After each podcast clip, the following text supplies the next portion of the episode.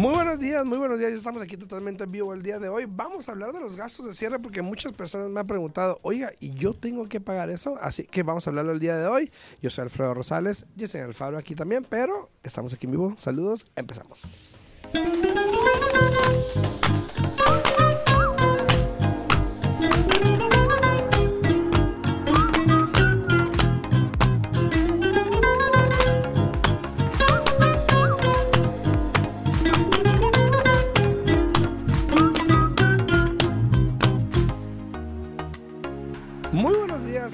Espero que la estén pasando bien. Muy buenos días, estamos aquí totalmente en vivo el día de hoy. Son las 8 con 7 de la mañana. Buenos días a todos los que están ahí en redes sociales, sea en YouTube, en Facebook o en TikTok también. Muy buenos días a todos ustedes. También nos pueden hablar aquí en cabina al 702-437-6777. 702-437-6777 para eh, cualquier pregunta que tenga. Aquí estamos totalmente en vivo el día de hoy. Bueno, estoy porque hoy Yesenia no pudo venir. Ya me ha dicho que no venía hoy, pero ahí está su lugarcito, mira. Vamos a pretender que está aquí, ¿no? Hola, ¿cómo están? Pero no está, así que saludos para Yesenia. Eh, yo sé que tiene una cita, así que saludos para ella. Pero para todos aquí estamos. Vamos a hablar de los gastos de cierre. buenos días a todos ahí en TikTok, muy buenos días. Una mexicana que plebes hacía. Este, los gastos de cierre que Muchas, he visto muchos comentarios en respecto a los gastos de cierre. Bueno, no los gastos de cierre, vamos a hablar en contexto de lo que es el enganche. Muy buenos días a Jaime, muy buenos días a Bridget también, a Bridget, muy buenos días, muy buenos días. Eh, a Patricia también, muy buenos días, muy buenos días. A Nena Neos también, muy buenos días. Este, vamos a hablar eh, de los gastos en total en sí, ¿ok? Porque el otro día puse un video y puse cuánto es el enganche, cuánto eran los gastos de cierre y obviamente puse pues el, el, down payment y, los, y la contribución o el crédito y habían varias personas que me preguntó, o sea, hace que esos 26 mil dólares yo los tendría que pagar. Entonces, vamos a desglosar un poquito las obligaciones del comprador en este caso para poder determinar a quién le corresponde qué y cuáles son las maneras de contrarrestar eh, el monto, porque puede que sea grande, entonces dependiendo. Ahora, si tú eres una persona que está comprando una propiedad, ¿ok? Los gastos, to todos los gastos que incurran comprando son su responsabilidad, ¿ok? Vamos a decirlo en, formas más simples y vamos a dividirlo un poquito, ¿ok? Uno, saludos a Pablo Gama, muy buenos días Pablo, saludos. Eh, uno, por ejemplo, sería empezando desde el enganche. El enganche tiene que venir de parte del comprador, ¿ok? Ahora, Vamos a hablar en términos simples, 300 mil dólares. Vamos a decir que estás haciendo un préstamo convencional con el 3% de enganche. Eh, son 9 mil dólares, ¿no? Entonces, como comprador, tu responsabilidad es entrar con ese enganche que son 9 mil dólares. Ahora, ¿Qué pasa si no tengo los 9 mil dólares? ¿De dónde puedo sacar los 9 mil dólares? ¿Cómo le puedo hacer para poder poner el enganche? Y ahí es donde vienen las maneras diferentes que puedes, eh, que puedes también tratar de hacer la compra. Una de ellas, por ejemplo, es un regalo. Algunos programas le permite al comprador recibir un regalo de un familiar, donde dice que te voy a regalar los 9 mil dólares. Algunos programas solamente te, te, dejan que te regalen 2% o algo así, pero dependiendo del programa. Pero este, puedes recibir un regalo de algún familiar para la compra de la casa. ¿Ok? Esa es una.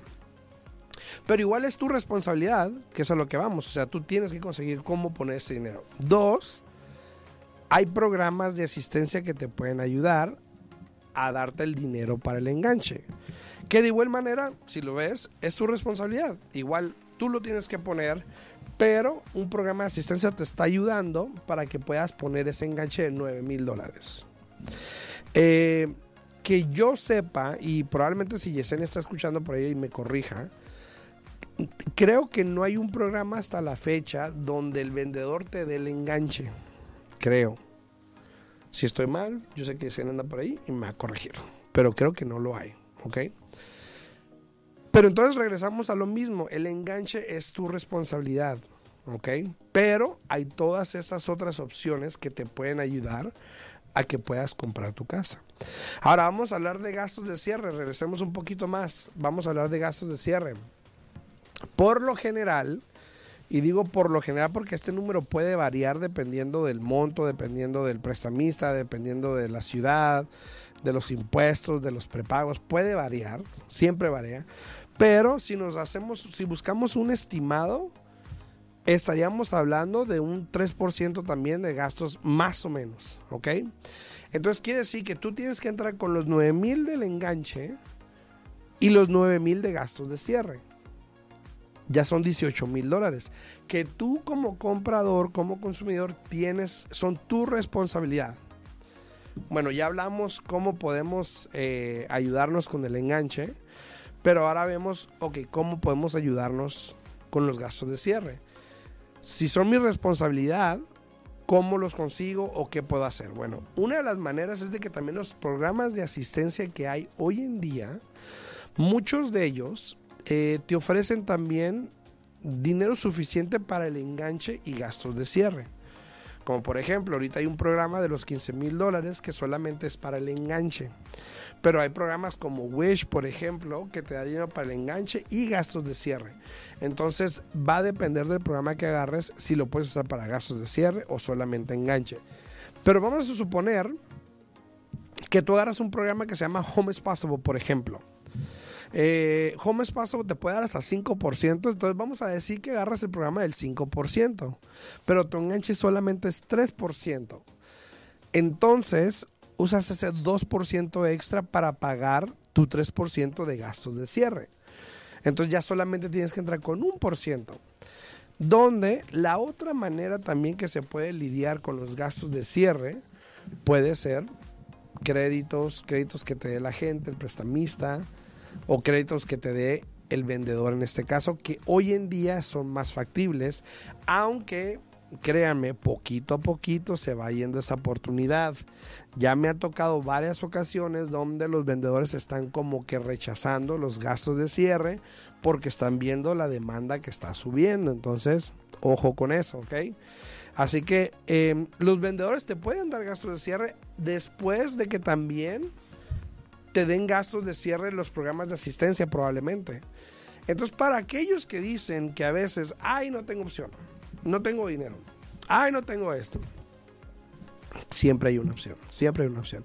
Saludos a Derek, Derek, saludos, buenos días a Pablo Gama también ahí en YouTube, saludos a Derek, dice buenos días, muchas bendiciones, siempre es el mejor, gracias, gracias Derek, saludos.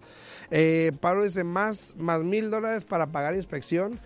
Eh, bueno, depende. La inspección te sale como en 400, 350, 450, dependiendo de dónde, a lo mejor dependiendo del inspector también. Si a veces si tiene alberca son como 600 dólares más o menos. Buenos días, Ivana, también muy buenos días a Espero que estés ahí a gusto. Dice eh, Saúl, dice, hola, yo tengo 30 mil y he podido comprar casa. Quiero pensar que dice que sí has podido, entonces muy bien, muy bien. Ahora, muchas personas tienen dinero, así como por ejemplo, sabemos así que tiene 30 mil dólares ahorrados y este igual puede aplicar para algunos programas de asistencia que le pueden dar dinero para comprar casa. Ahí no he podido, ok. Eh, pero igual hay personas que tienen dinero y que igual pueden aplicar para programas de asistencia. Igual puedes agarrar hasta cierre. Ahora, el simple hecho, el otro día alguien me habló también, y hablando de esto de que tienen dinero, por ejemplo, en el banco o algo así, alguien me habló y me dijo, yo tengo dinero, pero no, este, no tengo crédito, o no tengo empleo, me dijo, no tengo empleo. Eh, llevo tiempo sin trabajar. Eh, total, no se le podía dar un préstamo a esta persona para comprar una casa, pero él me dijo, bueno, pues ¿qué tal si doy el 50%? Y digo, pues no, igual no te van a aprobar porque no tienes el, empleo para, para pagar el resto, ¿no? Aunque hay programas de préstamos personales o de préstamos privados que probablemente le vayan a dar un préstamo, pero con un interés súper mega alto, entonces mm, no se lo recomendaba, aunque igual luego pudiese refinanciar si regresa a trabajar. Entonces, esos son, son temas que pues cada quien dependiendo, ¿no? Pero ahora, vamos a rezar, ok, Saúl tiene dinero, pero no ha podido comprar una casa. La pregunta es ¿por qué? Siempre pregúntense por qué. ¿Por qué no puedo comprar una casa? Yo ayer, en estos dos, tres días, he hecho videos en respecto a las excusas. Eh, hice un video, por ejemplo, de que las personas que están esperando a que bajara el interés, bueno, ya bajó. Ahora, ¿qué excusa van a poner? Y la respuesta más común en ese video fue, las casas están muy caras. Hágame el fabrón, cabor. Siempre va a haber un porqué. Siempre, o que si están muy caras, o que si el interés está muy alto, o que si no tengo dinero, que si no tengo el crédito, que si no tengo algo, siempre va a haber una excusa. Pero lo que más me gusta es las personas que, que tienen esa, esa, esa, excusa, pero por lo menos hacen algo para, para arreglarla, ¿no? Para solucionarlo y que no sea una excusa, sino que sea un, un ahí para subir porque pues tienen que superarlo, tienen que subirlo y a lo que sigue, ¿no? Entonces, eh, dice Saúl, dice, un duplex de 250 con un crédito de 740, casi todo me sale en 56K. Eh, puede ser, Saúl, por, por, los números, creo que lo estás comprando como inversión. Entonces, eh, te están pidiendo probablemente el 20%, que son como 50 mil dólares, en 750. Eh, si lo vas a comprar como para tú vivir en una unidad, no debería ser así. Es muy fácil. De hecho, ocuparía solamente como no más de 20 mil dólares, yo creo. Entonces, eh, si quieres aún, me puedes contactar aquí arriba en mi perfil y yo con mucho gusto te puedo dar una asesoría con eso, ¿ok? Dice Pablo Gama, dice, pues son dos, eh, dos, el banco que es el evaluador y el inspector. Ah, ok, sí, perfecto, sí, está bien. El evalúo y la inspección también son dos servicios que se pagan durante el proceso de la compra. Entonces, como consumidor, tú quieres pagar una inspección para ver cómo está la propiedad y asegurarte que está bien. O también el banco quiere que tú pagues un evalúo o un avalúo, como se dice, perdón, para que vean que la casa vale lo que te está prestando. Buenos días, mucha, muy buenos días, mi amor. Saludos ahí, saludos. Dice Amanda, mi esposo compró su casa hace un año yo puedo comprar la mía ahora sin problemas. Me imagino que fue pregunta porque no le puso el, pregunta. Eh, y todo va a depender de dónde estén, de qué estado estén. ¿Por qué? Porque mira, hay estados como por ejemplo Nevada. Nevada es un estado común. Lo mío es tuyo, lo tuyo es mío. O sea, que si tú estás casada y tu esposo tiene casa, tú tienes casa. Entonces, ahora, eso no quita que puedan comprar una inversión. Eso no quita que puedan comprar otra casa. Simplemente que tú no puedes comprar una casa como primera compradora o no puedes comprar una casa como casa principal porque ya tienes una con tu esposo, al menos que se vayan a mudar esa casa los dos, ya es diferente, pero muchas personas a veces tratan de comprar una casa para ellos solos o aparte o algo así, y pues si estás casado, estás casado, entonces con deudas y con todo, dice. en el sur de en el sur Carolina. Ah, bueno, sí, sí, sí. Saludos ahí hasta el sur de Carolina. Entonces te digo, como consumidor tenemos que entender siempre nuestras responsabilidades. Por eso mucha gente te dice, ahorra dinero, ahorra eh, para esto, ahorra para lo otro. Eh, ¿Por qué? Porque a la final son sus responsabilidades. ¿Ok? Pero hay que entender que hay opciones. Hay que entender que puedes agarrar los programas de asistencia, hay que entender que puedes agarrar ayuda de un vendedor, hay que entender que, te pueden dar un regalo. O sea, tenemos opciones. Y para las personas que dicen que no tenemos el dinero, hay opciones, hay programas de asistencia. Y, y, a ver, muchas personas también se quejan de los programas de asistencia, que te suben el interés y que esto y que el otro. Le digo, bueno, pues si te están dando dinero que tú no tienes, o sea, haz la matemática. O te esperas tú un tiempo a juntarlo, o lo agarras ahorita que puedes. Sí, vas a pagar y probablemente un poquito más porque te están dando esa ayuda, pero por lo menos estás logrando tus metas, estás siguiendo adelante en vez de estancarte porque no tengo el dinero. Entonces, no dejen que eso les, los, ¿cómo se dice? Los desanime, porque prácticamente es una transacción. Tú vas a un, tú pediste un dinero y pues obviamente vas a pagar por ese dinero que no era tuyo. que te lo están dando para que puedas hacer esto y prácticamente, perdón, y prácticamente, o sea, en los programas de asistencia, siempre y cuando tú vivas, dependiendo cuál, pero puede ser tres o cinco años en esas propiedades, no tienes que pagar ese, ese préstamo que te están dando. Entonces, hay que poner una balanza y decir, bueno, lo agarro y compro o no lo agarro y no compro y sigo rentando. Entonces, aplíquense, por favor.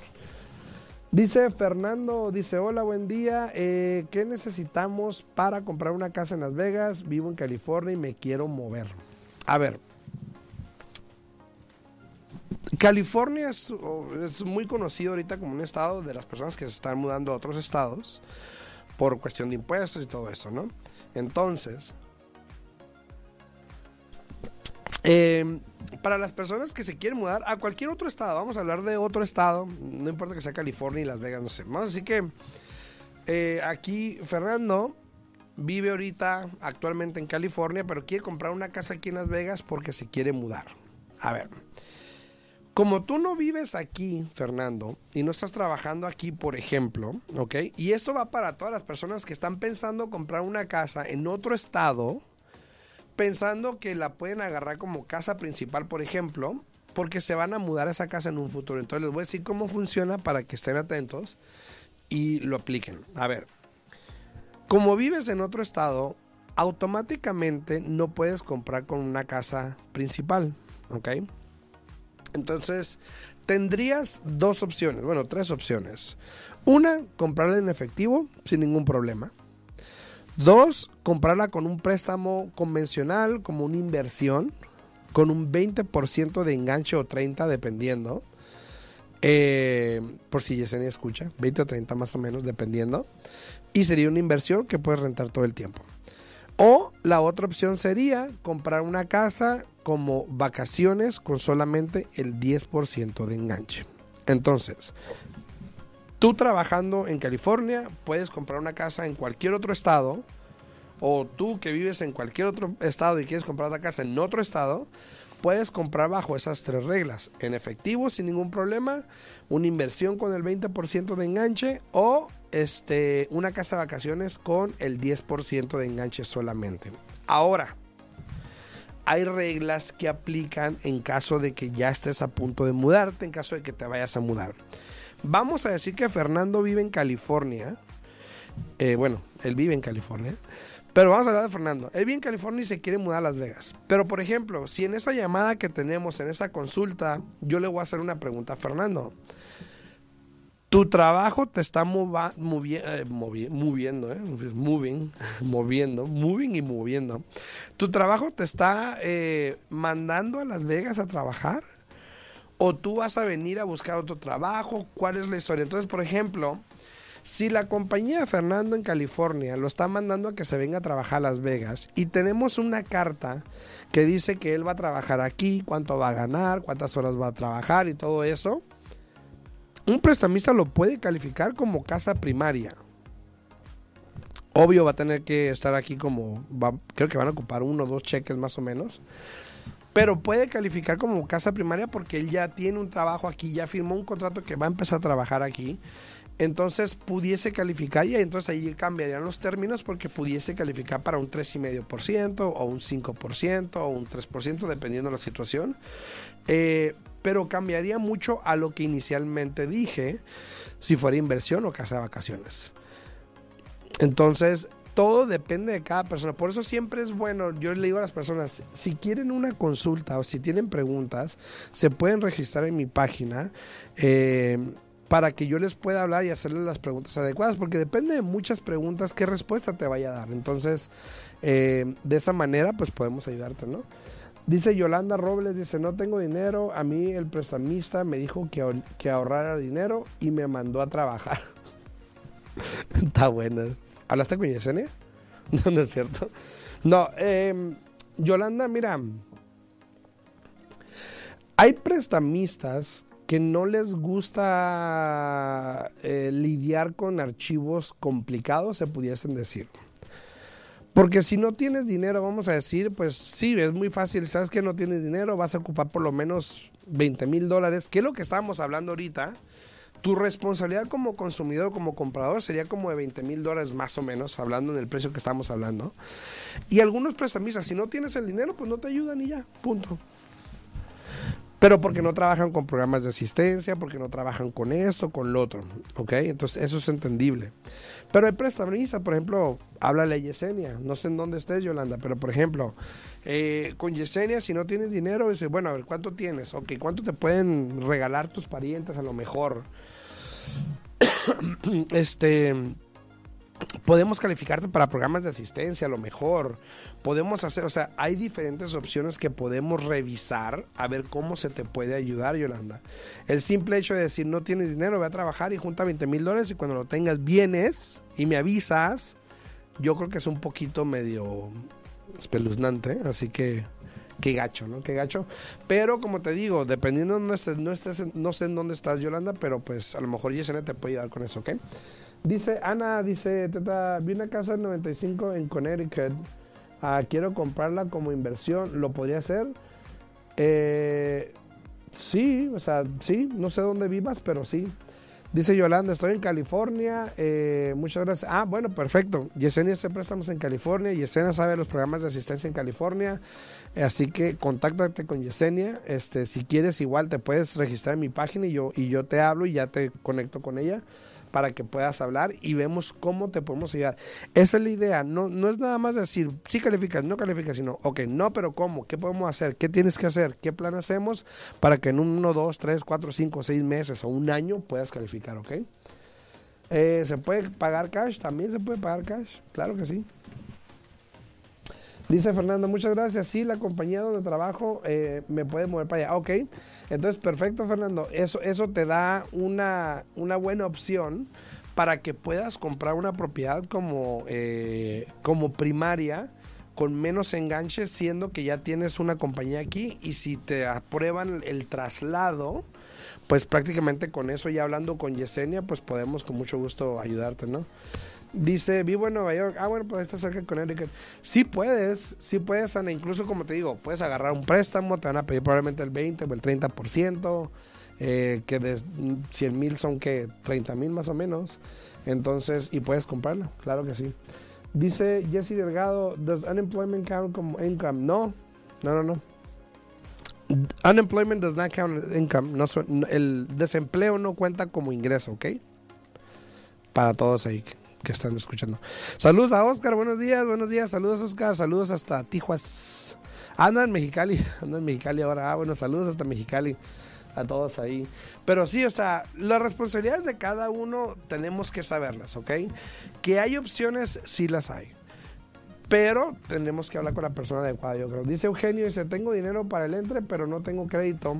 Entonces hay que ver cómo podemos ayudarte con el crédito, eh, Eugenio, porque pues la mayoría de los prestamistas te lo van a pedir, ¿ok?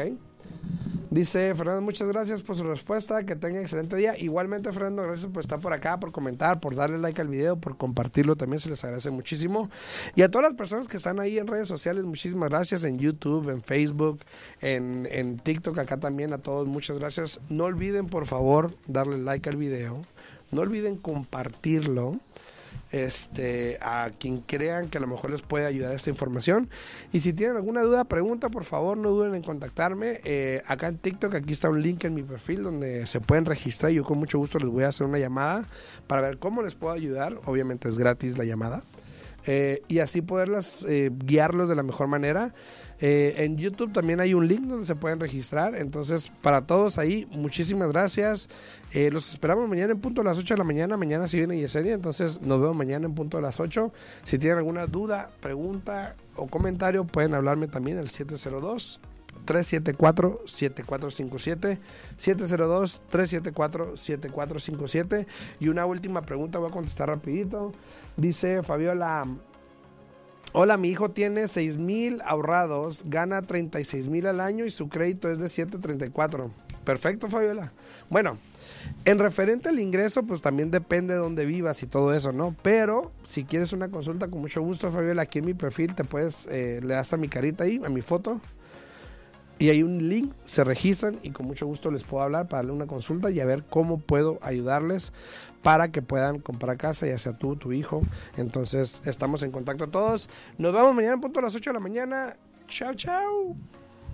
Al día en bienes raíces, contestamos tus preguntas, te guiamos en el camino, aprendes cómo comprar, cómo vender, cómo calificar para asistencia, prepara tu crédito, los mejores intereses, información actual y con profesionales. Alfredo Rosales y Yesenia Alfaro te guiarán paso a paso. Martes, miércoles y jueves a las 8 de la mañana en La Voz 90.9 FM.